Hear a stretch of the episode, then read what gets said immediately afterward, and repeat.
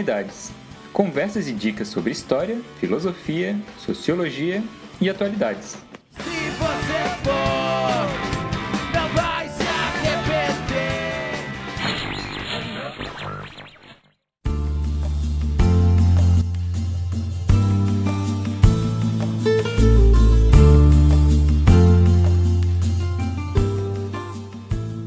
Olá pessoal, aqui é Cíntia Silva da Oficina da Palavra. Estou aqui com Marcelo Borré para continuarmos nosso papo sobre ciências humanas. Né? Como dissemos já no outro podcast, é, esse podcast a gente está chamando de Humanidades, né? justamente porque a gente tem o objetivo é, de conversar, principalmente para jovens que estão no ensino médio, que estão se preparando para o vestibular, para entender um pouco mais alguns conceitos né, e, e, ampliar o conteúdo das suas redações. Né.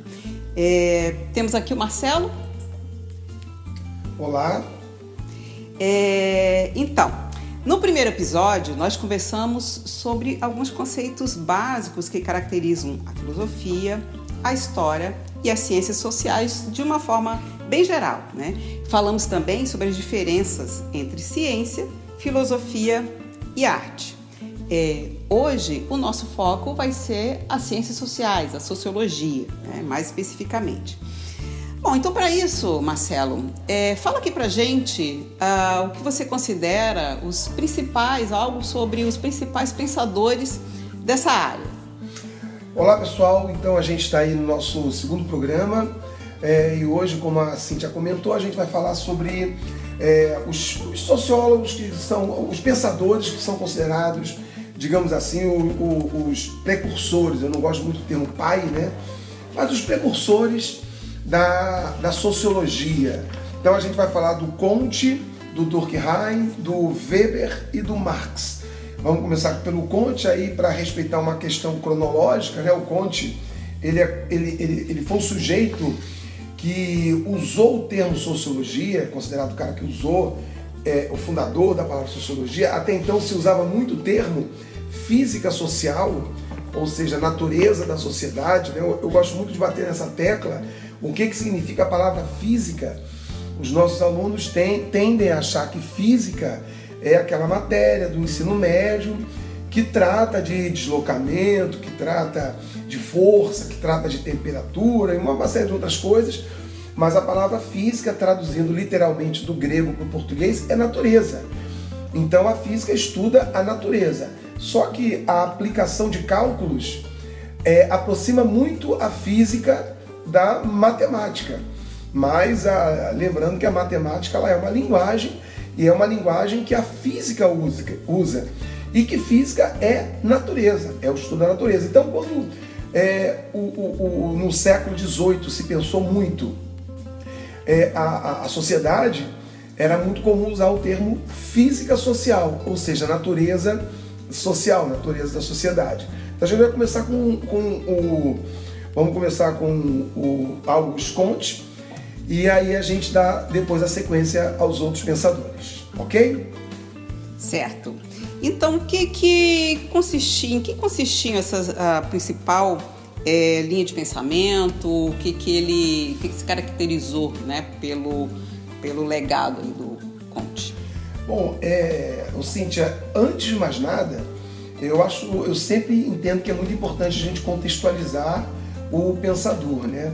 É, o, o Conte, ele nasceu no finalzinho do século XVIII, ele nasceu em 1700 em 98, então ele é, a gente pode dizer aí, um, um filho da Revolução Francesa, não filho no sentido histórico de ter vivido a Revolução Francesa, mas filho porque ele foi parido é, ainda nas, nos acontecimentos da Revolução Francesa, né?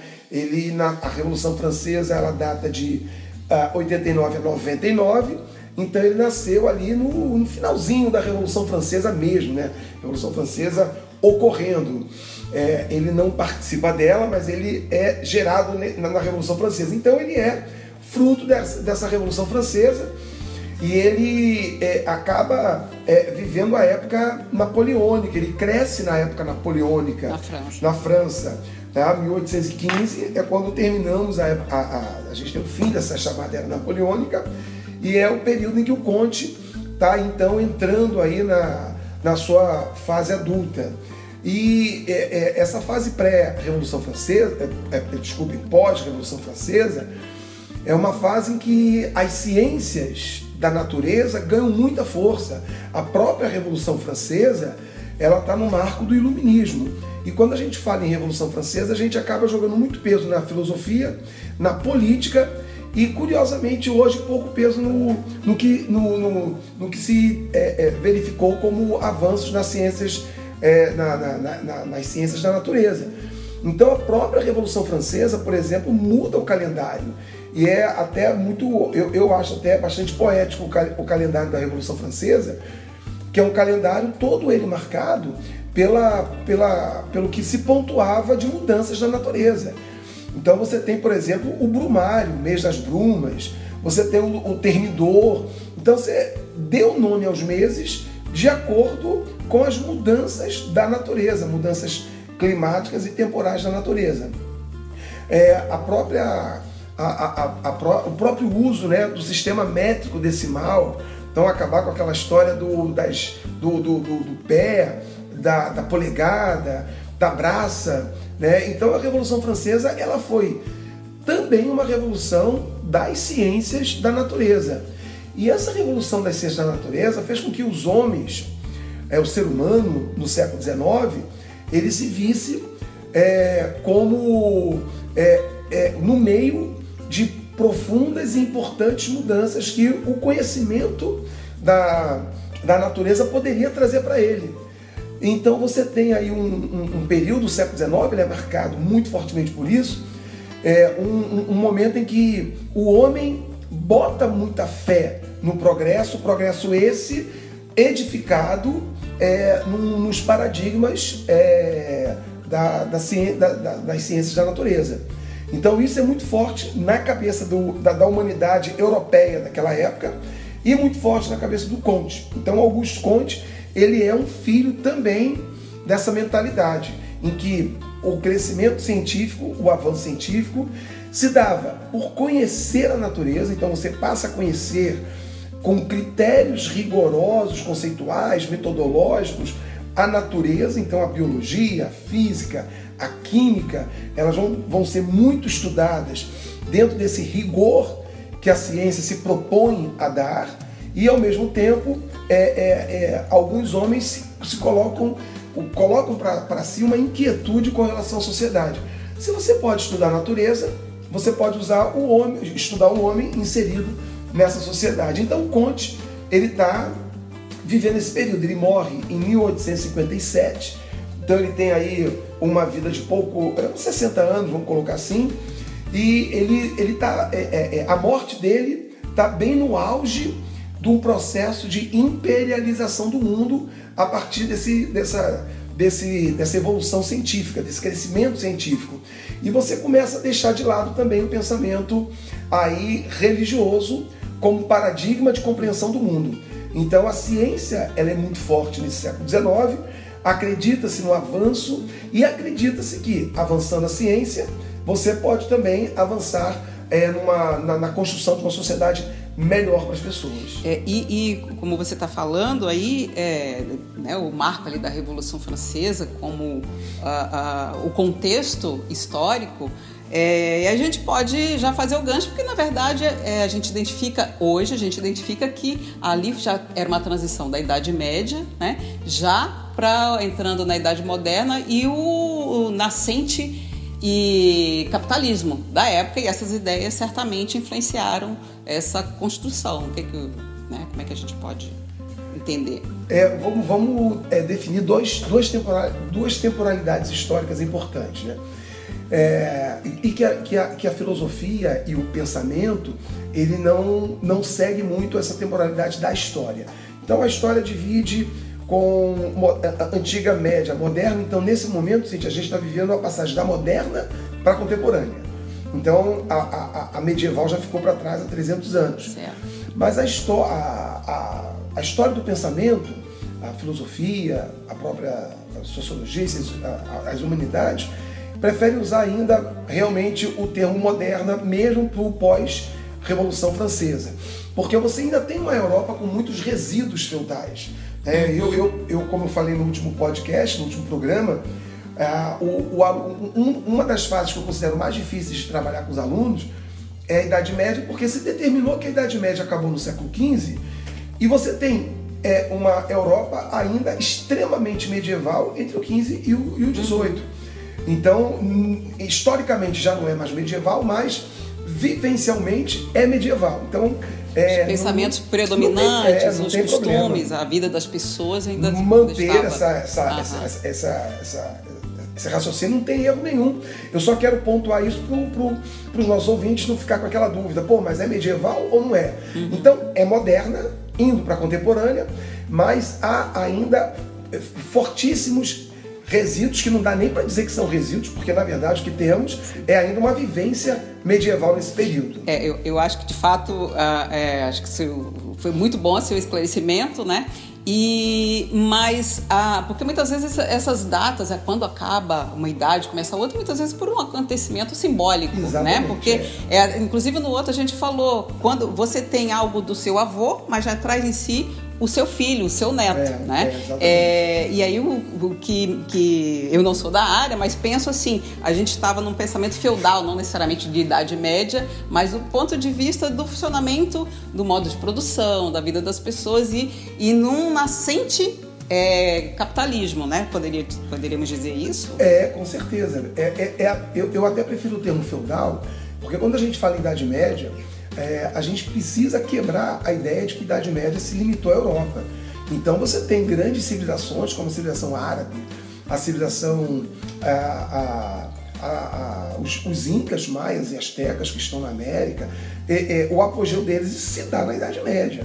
Então, quando a gente fala em Idade Média e se resume ou reduz a, a Europa, você está aí descaracterizando, ou, ou, ou, pelo menos esquecendo muitas civilizações uhum. importantes que a gente tem, como inclusive a civilização é, bizantina, que foi em tese, a queda dela foi o marco da, da, da Idade Moderna. Mas não, então é, é, é, isso mesmo, a gente não vai usar aquela divisão do tradicional que os historiadores estabeleceram. E, é, é, então a gente tem uma idade moderna né, que ainda traz uma herança medieval extremamente forte, e aí você tem é, a Revolução Industrial e a Revolução Francesa, que acabam é, é, construindo, dando um passo importante na construção do modo de produção capitalista. E é esse modo de produção capitalista que vai ser muito importante e vai ser, é, é, vai fundamentar o, o, o pensamento da, da, da, da, nascente sociologia. Hum. Então a gente tem, eu, eu citei muito a França porque a Revolução Francesa ela traz essa mudança é, e do ponto de vista das relações econômicas, é o, o capitalismo que nasce na Inglaterra. Né? E, e, e, e, como marco, a gente tem realmente a Revolução Industrial. Por quê? Porque muito, também é uma confusão que se faz em associar capitalismo a comércio.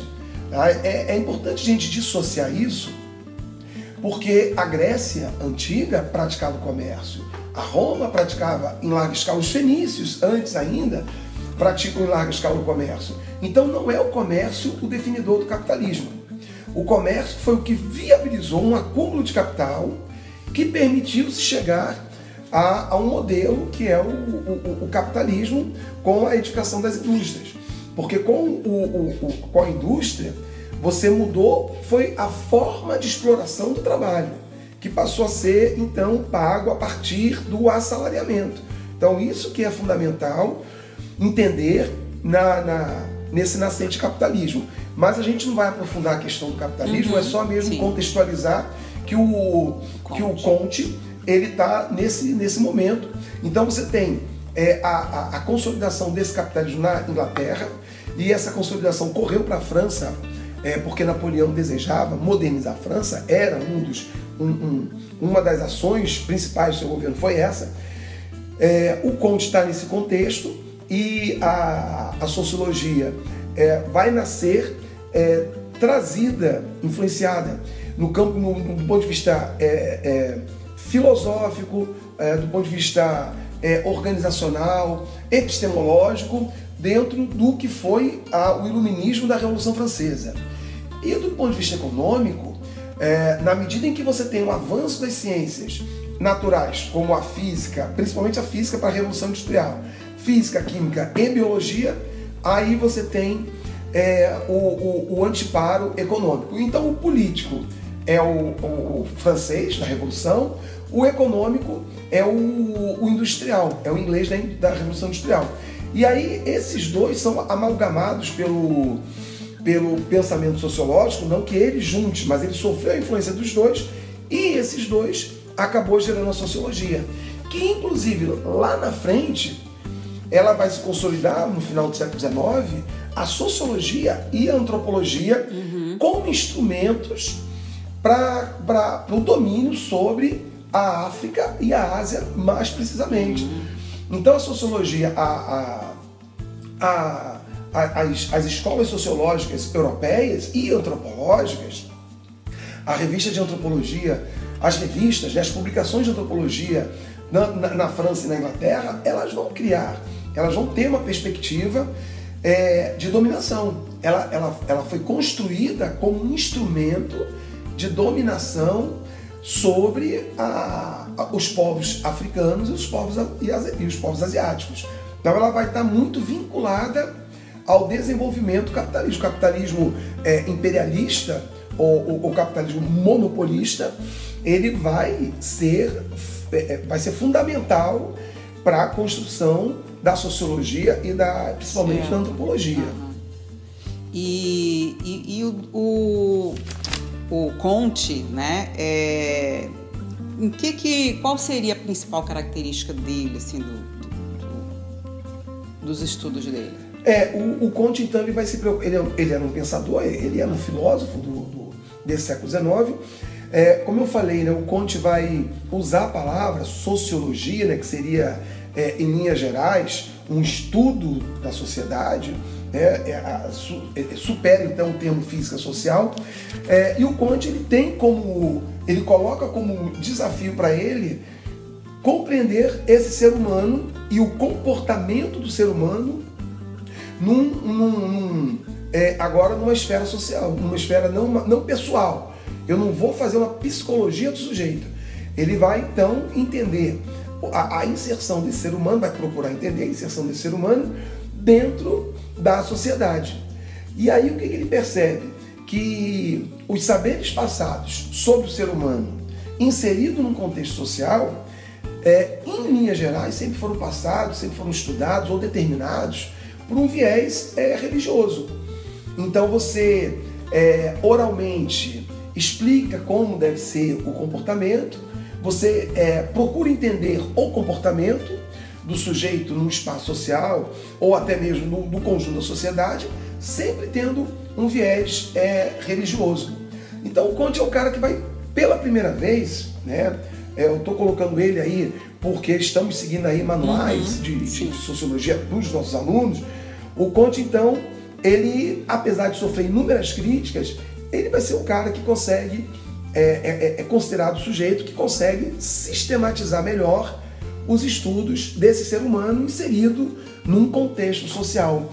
E dentro disso, ele vai é, observar que, vai tentar observar que as mudanças provocadas pela Revolução Francesa, que foram mudanças continentais, vamos nos reduzir, nos, nos a, a, Europa, e a da Revolução Industrial, que também, vamos resumir ali a, a, as mudanças continentais, é, trouxe mudanças significativas na vida do ser humano. Como a gente viu semana, na, na, no último podcast, o, um, o Durkheim, o Durkheim fala né, em, em solidariedade ou moral é, or, orgânica e moral mecânica, solidariedade mecânica, justamente por isso. Há uma mudança muito grande é, na forma de, é, de, de existir de um sujeito pré-revolução francesa, pré-revolução industrial, e o pós-revolução francesa e pós-revolução industrial. São mudanças muito significativas. E é esse estudo do, do, do Conte, é esse estudo que ele vai fazer para sistematizar, organizar, né, criar um rigor conceitual, um método científico, para tentar entender como é que esse sujeito ele está é, é, vivenciando essas mudanças. Então, estudar o sujeito no contexto social maior a partir de um processo de sistematização. Então, para o Conte, a religião deve ser substituída como forma explicadora disso. Então sai a religião e entraria então a ciência. Então ele, quer, ele precisa transformar esse estudo do homem em algo científico. Ele precisa criar os critérios para transformar isso em algo científico, justamente para garantir uma autoridade sobre essa explicação dada. Certo. Então, Cíntia, o, o Conte ele, ele vai criar uma ciência da sociedade, algo que pudesse explicar o que ele vai chamar de mundo social. Porque até então, as ciências da natureza, elas vão explicar o mundo físico.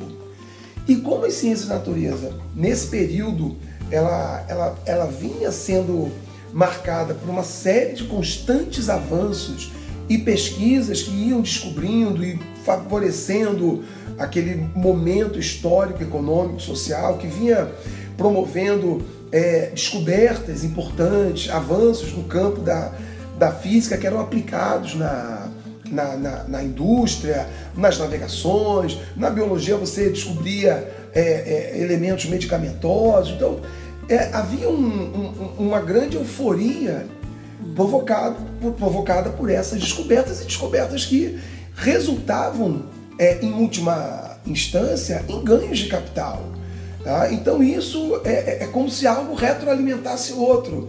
Né? Você faz a descoberta, a descoberta alimenta o financiador, que por outro lado ganha e com isso realimenta o, o, a pesquisa, e isso vai numa constante, numa espiral é, é, é, é, crescente, que o Conte imagina que isso poderia ser aplicado a uma lógica social. Então ele parte do princípio de que ele precisava, com o, o, o rigor científico das ciências da natureza, porque estava dando certo, né, estava atendendo a demanda que era apresentada, ele entendia que, bom, se eu, se eu pegar as características da, metodológicas, conceituais, né, o, o distanciamento daquilo que eu estou estudando, para eu poder operar em cima de uma pesquisa, se eu pudesse fazer isso no mundo que ele vai chamar de social, eu poderia ter resultados igualmente satisfatórios na descoberta de como a sociedade funcionava. Então o Conte vai entender que é possível fazer essa descoberta, é possível é, fazer essa pesquisa e, mais ainda, é possível superar todas as mazelas, é, é, problemas ou é, situações de, vamos colocar entre aspas, é, imperfeições sociais que até então se, se vivia. Então ele procura descobrir essas regras sociais para tornar a vida melhor. Então poderíamos moldar é, para ele o destino da humanidade poderia ser moldado é, através dessas pesquisas. E aí teríamos um bem-estar humano maior. Uhum. Teríamos, poderíamos alcançar esse bem-estar maior. É, Para ele, a sociedade possuía leis invariáveis da mesma forma que o mundo físico. Então, o mundo físico possui leis que são invariáveis é, e essas leis elas estão aí, né? Para a gente é, pegar o Newton aí, dois corpos ocupam o mesmo lugar no espaço. É, há, há, várias leis da mecânica que foram é, percebidas, investigadas e, e, e colocadas para a gente. Para o Conte, haveria também um conjunto de leis é, sociais invariáveis que poderiam ser descobertas e, uma vez descobertas, poderiam é, é, nos apontar caminhos de bem-estar coletivo. Então, o Conte tem a sociologia dessa forma. E aí, ele acaba desenvolvendo o, o que ele vai chamar de positivismo. Então, o que é essa ciência positivista? É, é a ideia de que ela que, que, que você pode fazer um estudo um estudo do ser do, do, da sociedade é, de forma imparcial, de forma a descobrir essas regras e de forma que você possa é, não interferir no, no que ele vai chamar também né, de é, é fluxo natural das relações humanas. Então, para ele, há um fluxo natural. Hoje a gente sabe que não há um fluxo natural, uhum. você tem uma, uma série de elementos que influenciam é, uhum. as coisas como elas acontecem, mas para o, o Conte há um fluxo natural da mesma forma que há um fluxo natural para a física. Mas a física é um elemento da natureza, a física é natureza. E para o, o, o ser, para pro, o ser humano, não. O ser humano você tem elementos que vão influenciar na sua ação coletiva. Então o Conte ele vai ter essa perspectiva e vai fazer muito sucesso. A ideia dele é de, de, de o, o, seu positivismo, o termo positivismo que ele cria, vai fazer muito sucesso. Inclusive a nossa bandeira, o Ordem uhum. do Progresso, é uma bandeira positivista porque se acreditava ser possível fazer ciência de forma imparcial. Seria é, é, é, eu, cientista, não estou aqui preocupado ou influenciado pelo que ocorre ao meu redor. Eu estou aqui me, me desnudando do, do, do que tem é, de influência sobre mim e estou fazendo uma, uma pesquisa absolutamente marcada pela imparcialidade. É, observações cuidadosas, a partir de observações cuidadosas, é, é, é, ele entende que era possível inferir leis que explicassem as relações que ocorrem entre os fenômenos sociais observados. Então você consegue compreender, por exemplo, as relações de causa e efeito a partir disso. Só que não mais na física, na química e na biologia, mas sim uhum. na, na sociologia, ou seja, na, na física social, na, nas relações humanas. Ele vai dizer isso. Uhum. E eu acho que isso é importante, né? por mais que hoje já se tenha crítica, né? E você mesmo está apontando como se fosse, ele tinha um pensamento como se fosse algo determinado, né? Mas é importante do ponto de vista de uma, uma abordagem objetiva dos problemas para diferenciar do que acontecia até então, né? de uma forma subjetiva, é, principalmente pelo pensamento religioso. Né? Então a gente pode, pode é, isso fica bem marcado, né? eu acho que até é, pelo, pelo dentro do ensino, dentro da própria ideia né, de, de, de estudo científico, acho que isso é um legado que que se dá pra, daí para frente. É, o, o século XIX, ele, ele vai ter essa, essa marca maior, né? É, e, e, e, aí vamos atravessar o Atlântico, é, nos Estados Unidos, você também teve grandes cientistas que vão se entregar a todo tipo de pesquisa porque percebem que as pesquisas estão dando resultados para os propósitos que se queria alcançar. E realmente você tem uma série de avanços fabulosos na humanidade a, a, a partir daí. E o século XIX ele é marcado por essa, e, e isso a gente fala muito em história, né? Por uma mudança paradigmática muito, muito clara, né? Muito é, marcante.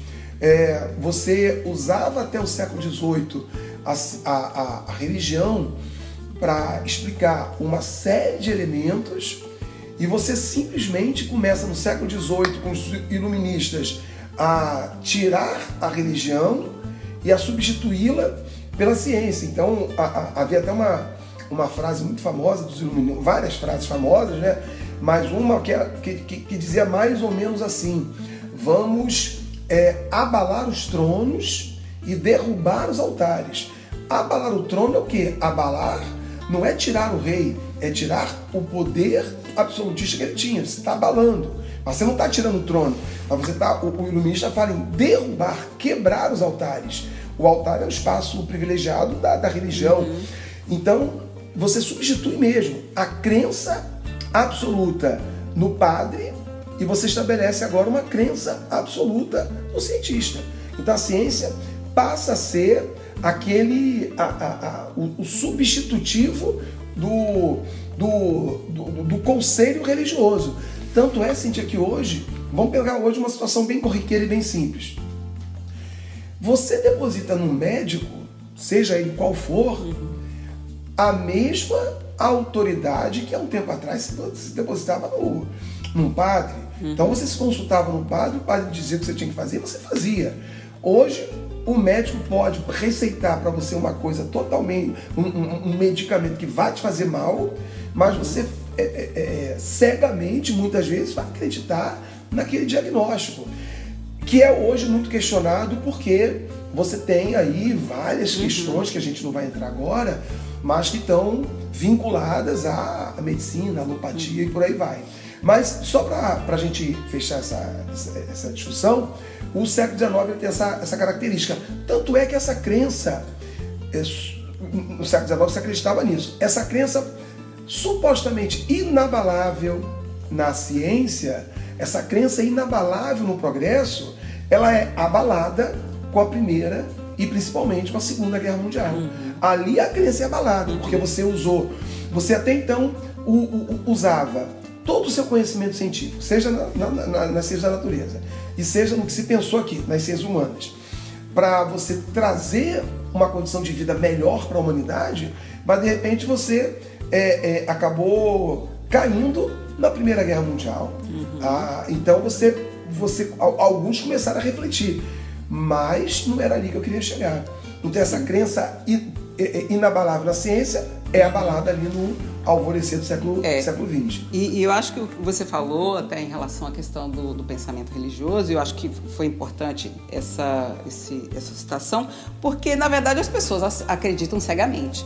Não, ao meu ver, a diferença seria que você agora tem bases objetivas, observáveis e tal. Só que, como você está mesmo, né, tá levantando essa questão, a ciência ela tem método, técnica e objetivos que muitas vezes eles são explícitos ou não, né? Então o fato de você é, é, canalizar todo um conhecimento para a construção de uma bomba ou para domínio de outro de um outro povo é tem uma base científica, só que ela tem um objetivo e o próprio método como se chega a isso também é uma escolha. São várias. Hoje a gente percebe, né? O pessoal que já está na universidade ou que está se preparando para entrar na universidade, uma das primeiras coisas que, uma das primeiras disciplinas que estudam é metodologia científica aplicada àquela área, né? E aí você vai ver que tem uma série de métodos, uma série de tendências e isso influencia no resultado, inclusive, da pesquisa, né? Então eu só queria fazer esse gancho para uhum. a gente perceber que são que lá atrás, embora tivesse essa fé cega, e depois se descobriu que na verdade tem elementos objetivos, não, não deixou de ser uma fé, uma fé religiosa, né? É, mas a própria método se chega a objetivos e resultados diferentes. Né? Uhum. É, exatamente. Ah, e até aproveitando, Cintia, um, o, o que você falou da, da ciência, que já acabou canalizada para a guerra, outras coisas que foram, aliás, praticamente tudo que é descoberto é, ou foi usado para a questão bélica, é, depois foi acabou sendo usado pela sociedade civil, né? Então, por exemplo, a internet. A internet foi desenvolvida por conta da preocupação nos Estados Unidos de você ter uma base fixa de dados que podia ser a qualquer momento destruída com uma, uma bomba é, atômica caindo naquela cidade. Então os americanos pensavam: onde é que a gente vai botar uma base de dados de tudo que a gente tem? Vai ser em Los Angeles, Nova York, Washington. E aí veio a ideia de ter essa base de dados na nuvem. Isso aí foi criado.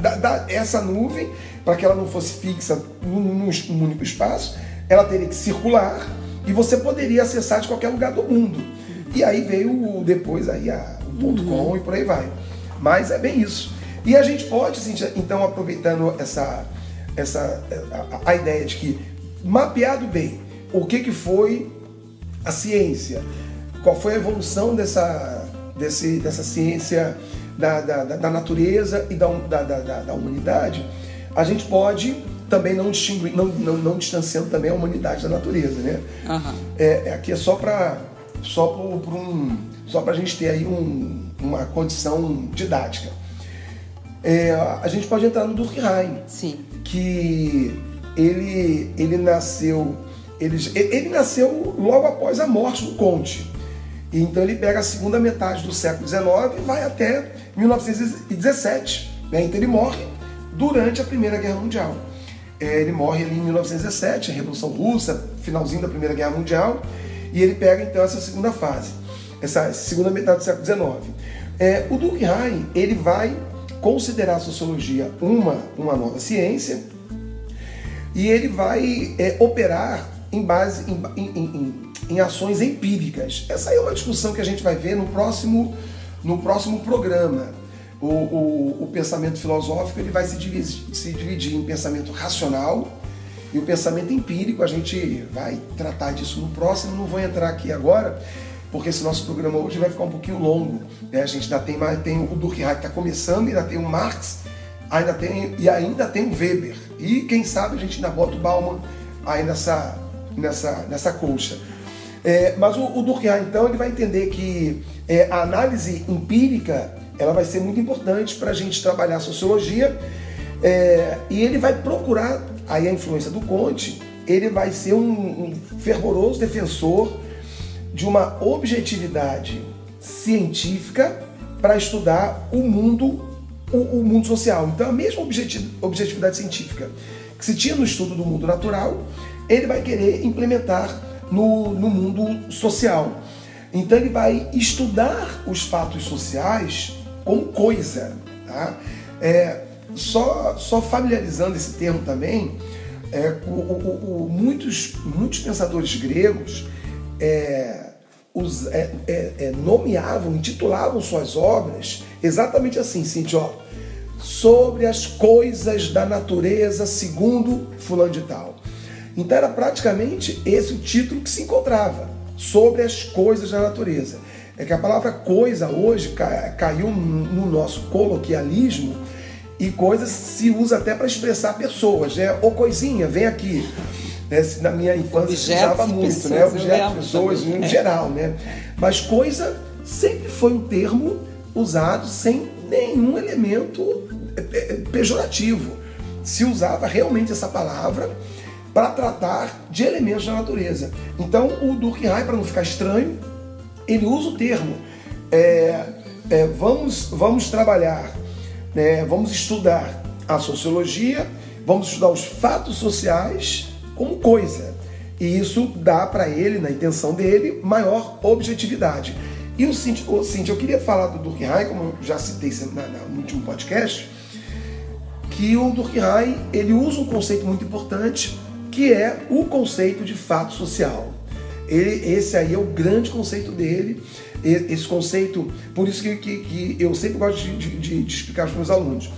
Quando, gente, quando, você estuda sociologia, tem dois conceitos é, é, no Durkheim que são fundamentais, mas a sociologia como um todo é, é, é, é imperativo que você pense dessa forma. Você tem que ter um rigor conceitual, tá? é, é uma preocupação deles, e a construção de um método científico. Então, conceito e método são duas coisas muito, muito caras a qualquer ciência, né? mas no caso das ciências é, sociais, mais ainda. Então, Durkheim ele tem uma preocupação é muito importante é, com o, o, o, a sociologia e ele então cria o conceito de fato social. O conceito de fato social é fundamental para ele poder trabalhar aí os seus, os seus, o seu, a, a, o seu pensamento. É, então, para o Durkheim, é, o fato social é aquilo que vai marcar o seu estudo. E aí, quando a gente fala em rigor conceitual e método, ele vai dizer que o fato social é tudo aquilo que é, ocorre socialmente e que afeta o indivíduo. É, então, para ele, ele tem três, tem três itenzinhos que definem bem um fato social que eu gosto muito. O fato social ele é externo ao indivíduo, então não nasce com o indivíduo, não é do indivíduo, ele é externo ao indivíduo, ele é de natureza coercitiva. O que, que significaria isso, né? Ele afeta o indivíduo. Então, como eu falei, no, como a gente falou no último programa, né? Vamos pegar aí um fato social, Copa do Mundo. É, eu gosto de dar esse exemplo porque ele é bem simples. A Copa do Mundo é um fato social ela está fora do indivíduo, ela afeta o indivíduo e ela é generalista. A Copa do Mundo não envolve só quem gosta de futebol. Inclusive, pessoas que não acompanham futebol, de uma forma ou de outra, acabam se envolvendo. Torcem pelas suas, pelas suas seleções, é, é, torcem pelo jogador, então torce contra quem não quer que ganhe. É, então, ele tem esses três elementos que definem bem esse estudo dele do que é um fato social. E a partir desse fato social, que ele cria é, é, é, como um, um, uma, uma, um, método, uma análise, um, um, elemento que vai garantir um estudo mais sério, um estudo é, é pelo menos é, metodológico, conceitual, ele consegue com isso estudar alguns elementos sociais que são bem interessantes. No caso dele, do Durkheim, ele acabou estudando foi o suicídio, quer dizer, uma das, um dos principais estudos dele é, acabou sendo o suicídio. Então, o que é o fato social né, que o Durkheim trazer? Não é o sentido que o, o sujeito não possa influenciar o fato social. Claro que empresas, o capital, o sujeito, os clubes, no caso aí da Copa do Mundo, tudo influencia o fato social. Mas o que ele quer dizer é que o fato social, ele está estudando o fato. O fato social influencia o sujeito. Então, se o fato social é externo ao sujeito, ele é generalista e ele é coercitivo, e o Durkheim está dizendo, pode alcançar qualquer um. E o Durkheim, então, ele faz um estudo muito interessante sobre o suicídio. E o mais interessante é que o, o, o suicídio, até então, era visto como um ato absolutamente pessoal. E o Durkheim vai dizer, ele é e pode ser pessoal, mas ele também é um fato social, por quê? Porque ele ocorre no mundo social. Então, o suicídio que era visto é, como algo que trazia explicações muitas vezes de um distúrbio, muitas vezes de um distúrbio, uhum. é, é, é, ele vinha de um distúrbio é, mental do sujeito, uhum. o Durkheim percebe que pode até ter uma raiz apenas focada num elemento mental, mas ele não pode nunca ser dissociado de um corpo social. Uhum. É, então, quando você pega um sujeito que por algum motivo, é, vou dar aí, é um clichêzão, cai numa depressão, ele não caiu numa depressão sem estar inserido num contexto social. Então, Durkheim, ele, ele acaba trazendo essa, essa, essa luz ao suicídio, uhum. que é muito importante. Então, por exemplo, ele mostra que o, o, o suicídio é um ato pessoal, tá? mas é um ato porque eu me suicido, mas ele está inserido, influenciado por um mundo social. Ele decorre de um, de um mundo social. E o Durkheim insiste nessa explicação. Então ele começa a desenvolver a, a uma série de observações, de estudos, é, de análises, é, em que ele vai descobrir que, por exemplo, é, entre os homens e as mulheres protestantes havia um número de suicídio maior do que entre os católicos. Entre os ricos, um número de suicídio maior do que dos pobres. Ele vai perceber isso. E aí ele vai buscar a causa disso. Ele, Durkheim, vai observar que isso no mundo protestante ocorre mais que no católico, porque no mundo protestante você tem um individualismo mais exacerbado. E no mundo católico você tem um coletivismo mais forte. Isso é uma herança da própria Idade Média, medieval, né, perdão, feudal, onde a igreja procurava criar é, encontros sociais, onde você tinha ali nesses encontros sociais uma, é, um controle, obviamente, maior, mas você também tinha uma solidariedade maior entre as pessoas. Então, essa percepção dele é muito importante, por quê? Porque corrobora a tese de que o ato do suicídio, o ato, ele é pessoal. A decisão moral é do sujeito. Eu decidi me matar. Mas ele está inserido num contexto social. E é o Durkheim que levanta essa lebre. É o Durkheim que coloca isso em pauta. O elemento social é fundamental na, na, na análise do, do suicídio. Então, Marcelo, é interessantíssima essa ideia, eu acho que é fundamental a questão que você está trazendo aí do Durkheim sobre o, o, fato social, porque justamente é uma das, das, das nossas motivações até para produzir esse podcast, né, que a gente está relacionando, é, que a gente relacionou com a produção do conteúdo para redação, porque muitas vezes o aluno se depara com um tema, e esse tema é um fato social. Né? Por exemplo, a, a influência da, das redes sociais na vida da pessoa, isso é um, um fato social. E aí, para você compreender e ter uma, uma opinião sobre esse fato social, é importante que você conheça a sociedade da época, como funciona, né? até pelo, pelos olhos da sociologia, da filosofia, da história e das outras ciências também. Então é importante porque a gente depois, em outros programas, a gente vai abordar alguns fatos sociais né, que estão acontecendo esse ano é, e que já aconteceram em outras épocas, a gente vai tentar trazer essa luz, ampliando o olhar sobre esse fato, até para construir um, um pensamento crítico e compreender por que eles acontecem, muitas vezes são hipóteses, mas também são possibilidades de compreensão. Né? É, exatamente. É, um, um, um, é, você foi muito feliz no, no exemplo. quando a gente pensa na, hoje nas redes sociais e no, no, no que ela, na, na, como a gente está inserido, isso é um fato social. Ela, vou repetir, né? Ela é externa ao indivíduo, ela é coercitiva e ela é generalista. Então, desde a criança até o mais velho, ele pode ser atingido por, pelo desejo, então pela, pela curiosidade e pode o sujeito vai estar se entregando a isso, exatamente. É, e, e, e, até fala, pensando no que você falou, ao mesmo tempo que você é influenciado pelo social, você também influencia o social. Então acho que há uma retroalimentação, né? O indivíduo influencia o social e o social também influencia o indivíduo e, e é uma um caminho de duas vias. De né? mão dupla. É o, o, o, o, Max Weber, que a gente vai ver ainda mais tarde hoje, o Max Weber ele fala em ação social. Então, o fato social é o fato, é o, é, é, é o fato, é o que ocorre na sociedade para o indivíduo.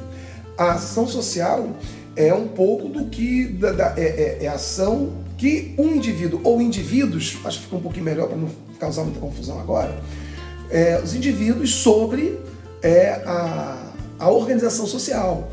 Então é, é, é, uma via de mão dupla, com certeza. E o, o, o Durkheim, ao estudar o suicídio, que é um fato social, isso foi bem interessante porque é, permitiu que ele pensasse é, na sociedade que ele vivia, que é essa Cíntia que a gente acabou de falar do, do, do Conte.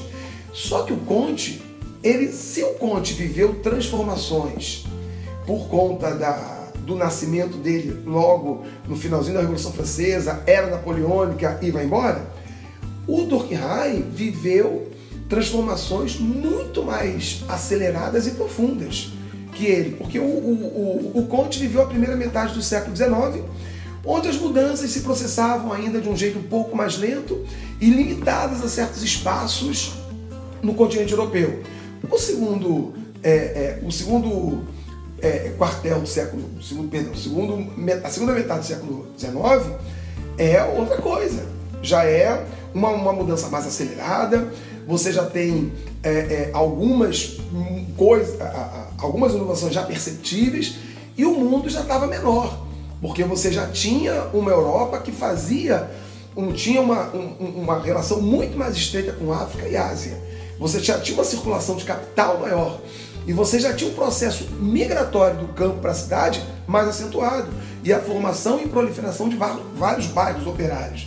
E isso fez com que o Durkheim é, se debruçasse sobre essas mudanças. E aí vem um conceito de Durkheim que eu gosto muito, que é o conceito de solidariedade mecânica e de solidariedade orgânica, onde para o Durkheim né? A solidariedade mecânica é aquela em que o, o, o, o termo solidariedade eu, acho bastante.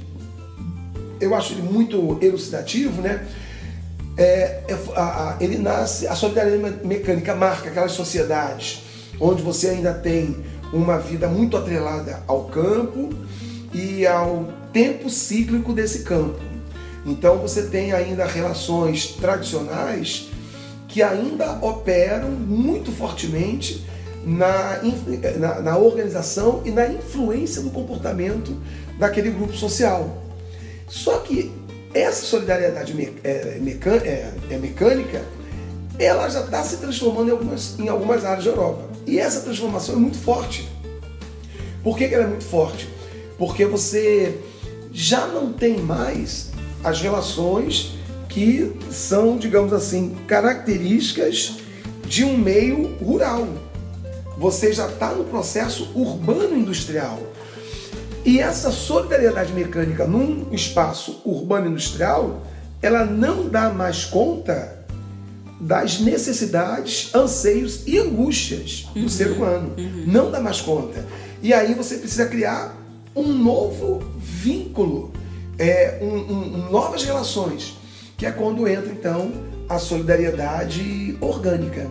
Então a solidariedade orgânica ela é construída em um outro momento social, que é a proposta dele, que é a, a proposta de análise dele, levando em conta aquilo que o Conte dizia. Por que, que eu estou estudando a sociedade? Eu estou independente do que você pensa. Eu estou estudando a sociedade para transformá-la num espaço melhor. Ele dizia isso. O Durkheim, ele segue essa linha. Então, quando ele pega uma sociedade é, tradicional, onde a família, a religião, os laços de vizinhança, é, os laços afetivos se dão ainda em espaços ainda pequenos e controlados por esse grupo mais reduzido, a solidariedade, solidariedade mecânica e as suas regras dão conta do comportamento do sujeito. O conceito de solidariedade. Solidariedade mecânica é isso, é você é, com, com, com aquela moral, com aquela ética, com aquelas regras, dar conta do não que seja um espaço perfeito, não se diz uhum. isso. Mas você está dando conta do que o sujeito precisa para viver. Na solidariedade orgânica é quando você tem que dar conta, também dar conta, só que é num novo é, espaço, com novas relações, com novas vivências trazidas por essa sociedade urbano-industrial que de repente se instalou. Então havia ali um descompasso. Você está acostumado com regras, com comportamento, com práticas que são de uma sociedade é, é, rural, agrária, você está acostumado com isso, mas você já tem uma vivência agora, você já está num espaço predominantemente urbano-industrial. Então esse descompasso qual é? É aquilo que você foi acostumado a fazer naquela outra sociedade vai acabar encontrando resistência. E aí é quando Durkheim propõe, precisamos criar uma nova solidariedade, que ele vai chamar de orgânica. E essa solidariedade orgânica vai reorganizar aquele espaço, aquelas relações, para que o sujeito sinta-se menos é, é, é, deslocado daquele novo espaço. Uhum. Então as pessoas elas estavam muito bem integradas a um grupo social. Volto a dizer, não que não houvesse problemas. Uhum. As pessoas estão integradas a um grupo social, a relações econômicas, relações políticas, culturais, e de repente tudo isso é transformado e aquela integração que existia não existe mais. Você precisa reintegrar. Então ele vai criar a ideia de solidariedade orgânica, onde você vai reintegrar a partir de novos elementos. Por exemplo, como... do Estado. O Estado, o Estado exatamente. Educação pública, por O exemplo. Estado, a legislação, uhum. a educação, são vários elementos que vão ser Isso. constituídos. O poder executivo, o poder público, executivo, legislativo, judiciário, é, vamos colocar assim uhum. também, a polícia, órgãos de repressão, é, órgãos fiscalizadores, porque na, na, na sociedade é, rural agrária, você se autofiscaliza, você é fiscalizado pelo vizinho, você é fiscalizado pelo, pelo outro, por você mesmo, como eu falei. Aquela comunidade tem uma, regras próprias. Regras próprias, exatamente. Assim como os indígenas têm Exato. regras próprias. Isso, né? é. é. exatamente. Isso, é, isso é, é um ótimo exemplo. Isso é solidariedade mecânica. Porque você nasce num espaço que aquela coletividade já está com tudo pronto, acabado. Só que a Revolução Francesa e Industrial foram tão avassaladoras que isso tudo mudou de forma muito radical de uma hora para outra. E aí essa mudança não foi acompanhada de uma nova reinserção dos grupos. Então não adianta mais agora, Cíntia, eu, vou dar um exemplo absurdo, que estou numa sociedade muito mais ampla, né, vamos dizer assim, não adianta eu achar que eu posso fiscalizar o outro. Eu, porque o outro vai me dar uma porrada na cabeça. O que, que você tem a ver com a minha vida? Então sou eu a fiscalizar o outro mais. Não é ele que se autofiscaliza. Tem que ter, na visão do, do, do Durkheim, tem que ter um órgão que vá cuidar disso tudo, que vá normatizar isso aí que, tá, que, já, que, que, que já superou aquela sociedade rural agrária. Então, é, é, é, muito didático isso numa sala de aula, porque o sujeito consegue perceber bem, o aluno percebe bem. Então, só para a gente é, é, é, sistematizar o que a gente falou sobre Durkheim, é, o Durkheim traz o conceito de fato social, traz o conceito de solidariedade mecânica, que é aquela, é, mantendo aí o exemplo, aquela sociedade rural, agrária, que criou regras, mecanismos de organização, de fiscalização que funcionam bem, mas que quando advém a sociedade urbana-industrial, aquelas regras já não são mais suficientes, aqueles agentes não são mais suficientes. E aí você precisa criar uma nova forma de organização, que entra aí a solidariedade é, orgânica. Mas, Cíntia, tem um outro conceito muito bacana do Durkheim, que é o conceito de anomia. E anomia é justamente esse hiato que existe entre é, a superação da sociedade rural agrária pela sociedade urbano-industrial. Esse ato, onde você tem a desorganização, o Durkheim entende como anomia. O que é essa anomia? É a doença, é a patologia. Como as coisas estão desregradas e ninguém sabe o que fazer, você está vivendo um momento de anomia, de doença, de patologia, e esse momento de anomia precisa ser superado. E a superação vem com a solidariedade é, é, orgânica, que vai reorganizar isso tudo. Então o Durkheim ele está fazendo o papel do sociólogo tradicional. Ó, foi percebido, foi percebida uma mudança.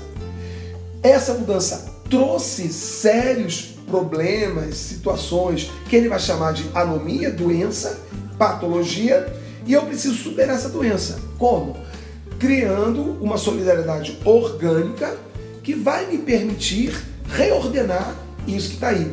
O Durkheim entendia que isso bastava uhum. para você voltar a colocar a sociedade no eixo e esse eixo, né, nesse trilho, as pessoas poderiam voltar a ter a vida perfeita que elas tinham.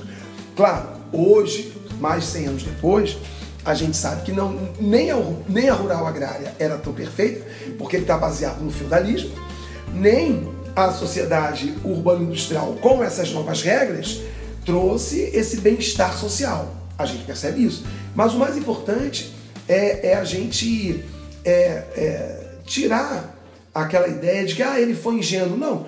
O que, que a sociologia está se propondo a fazer? Tá? A proposta é: vamos tentar construir o bem-estar, um bem-estar social. É isso que é isso que está sendo proposto. Aí outros agentes atuaram ali. Uhum. E aí você tem que dar conta desses outros agentes. Mas a ideia era essa, ó. É, você tem uma, um fato social que interfere, você tem uma solidariedade mecânica que dá conta. Essa solidariedade mecânica foi não dá mais conta porque a sociedade mudou, novos fatos sociais apareceram. Uhum. Essa mudança promoveu um estado de anomia e esse estado de anomia precisa ser superado. Como que ele vai ser, ser superado? Com a solidariedade orgânica, que vai reordenar e buscar o bem-estar social coletivo. E, e, o que eu acho interessante, assim, para deixar claro, você, você, trouxe ali, inclusive que o Durkheim é nascendo é, praticamente depois que, quase imediato, né, a morte do Conte também, que foi um pensador é, de referência nessa área, é, ele vai beber naquela fonte, mas ele também vai agregar outros conhecimentos. E eu acho que é interessante porque se a gente pensar bem, algumas pessoas ainda têm essa visão, é, inclusive do Durkheim, para é, interpretar e agir na nossa sociedade, né? É, quando ele fala assim, ah, vamos buscar a felicidade, vamos buscar o, o desenvolvimento, mas é, mais para frente outros vão questionar, mas desenvolvimento, quem é que diz qual é o bem, qual é o, o, o positivo, para onde é que vai o progresso, né? Então, como se ele fosse um caminho é, linear e inquestionável, né? Então, quem traçou aquilo? Então, acho que é, é, é importante é, esse, esse, essa, esse conceito, esses conceitos que ele, que ele trouxe, é, justamente porque depois você começa a agregar outras perguntas e a ciência se desenvolve dessa forma também. E outros pensadores vieram, que depois deles outros vieram outros, e que vai trazendo aquilo, aproveitando algumas coisas, questionando outras. Então acho que é, é importante justamente por isso, além do fato social, esse é, conceito aí de anomia, né? Então, o que que estaria fora, o que que é, é não sei se a gente pode fazer essa relação, né? O que, que é considerado fora do normal, o que, que está no normal. E hoje, e hoje a gente está vivendo um processo uh, de justamente sabe o que, que é, qual é a melhor educação, o que, que se deve, como se isso fosse atuasse num campo, num vácuo do que quem está propondo e em nome de quê e para quê, né? Acho que a gente poderia pensar dessa forma. É, é com certeza. E a, e a, a, a evolução da. Vou usar esse termo, né? Um processo de evolução, né? ou um processo de é, ampliação da perspectiva sociológica é essa, tirar a evolução ali. Essa ampliação da perspectiva sociológica está é aí. Você primeiro percebe que eu, a, a ideia é assim, ah, vamos criar um pensamento, vamos criar uma, uma, um rigor conceitual, metodológico para estudar algo que está ligado à humanidade, que é um elemento, que é uma, já é uma coisa extremamente plural. E aí você depois percebe que você precisa é, avançar nos estudos para que, já que eu quero ter uma, um bem-estar maior, então eu, eu avanço. E aí você avança e lança vários olhares. E aí vem isso mesmo. A, a, a, quando se abalou a fé na ciência, foi muito interessante porque surgiram outras vozes para dizer assim, exatamente isso. É crescimento para quem? Desenvolvimento para quem? Modernidade para quem? Mas eu gosto de viver na minha casa no campo, eu gosto, é, não gosto das redes sociais, eu não gosto de telefone. E por que, que eu tenho que ter isso? Porque é, a, a, a autoridade científica está determinando, ou o poder público. Então você começa a criar é, uma pluralidade maior na perspectiva de compreensão do que outros grupos que até então não tinham visibilidade passaram agora a ter. E o, e o mais importante de, do, dos estudos sociológicos é, é compreender o seguinte: ele parte de um sujeito. Esse sujeito pode ou não ter um financiamento de outros grupos, ou um apoio, ou uma ajuda, e você ainda tem aqueles que é, negam qualquer tipo de ajuda, quer estudar por conta própria. E aí você vai cair em situações é, onde o mais importante é você construir é uma sociedade, no meu entendimento, onde você não tenha que impor nada a ninguém. Porque mesmo que você tenha autoridade científica, é, na medida que você impõe que o tratamento tem que ser desta forma, você está promovendo aí, além de promover epistemicídios, você também está é, rotulando ou estabelecendo é, quadrados onde o sujeito tem que se inserir, uhum. tem que se encaixar. E se você não estiver encaixado, você pode ser é, rifado da existência. Uhum. E aí é, eu, eu penso que é onde a sociologia consegue chegar é abrir vozes para esses outros grupos. Uhum. É, e, esses pensamentos. Claro, claro. E como a gente falou assim, além, muito mais do que servir apenas como conteúdo e argumentação do texto, mas a gente for pensar para o real, os problemas reais, vou pegar um exemplo aqui, né? A violência, né? É, e aí do ponto de vista do Estado, da sociedade, você vai ter uma disputa, inclusive, de qual seria a solução para a violência. É. Né? Vai, é pena de morte? É aumentar o número de cadeias? Ou, ou você vai é, estudar e descobrir o, o, qual é a causa dessa violência? Que tipo de violência? Porque há vários tipos de violência, inclusive é praticado pelo Estado também. É. Né? Então, se a gente é, não se busca entender a sociedade dessa forma, com toda essa complexidade, as causas, e a partir de quem está olhando, porque também tem esse outro elemento, né? Uhum. É, a gente não consegue explicar nem é, construir soluções coletivas, que muitas vezes são polêmicas, é? tanto que se expressam lá no legislativo, no judiciário e dentro do próprio corpo social. Né? É, é, esse exemplo da violência é, é, muito, é muito eloquente, né? Você tem uma disputa de grupos pelo aparato estatal que é quem vai determinar como se contém, como se combate essa violência. Então você tem aqueles, para ficar num exemplo bem, bem, bem simples, é, você tem aqueles que entendem que a violência se combate com mais violência e aqueles que entendem que a violência se combate com políticas públicas de inserção social. Só que ambas têm limites, né? E aqueles ainda que dizem que tem que ter repressão, uma dose de repressão, porque o cara que já cometeu tantos homicídios não pode ficar né, à mercê da própria sorte, ao mesmo tempo a, a, a, inserção social também é importante. Então você conjuga as duas. Hoje na Europa e nos Estados Unidos há um debate muito forte sobre o, o se, a, se, a, se, a, violência contra o terrorismo deve ser combatida com inteligência, essa inteligência uhum. no sentido de é, grupos investigativos, ou com mais, é, com mais violência, é, com guerra, como é. foi a política dos Estados Unidos é, com relação ao terror depois do World Trade Center.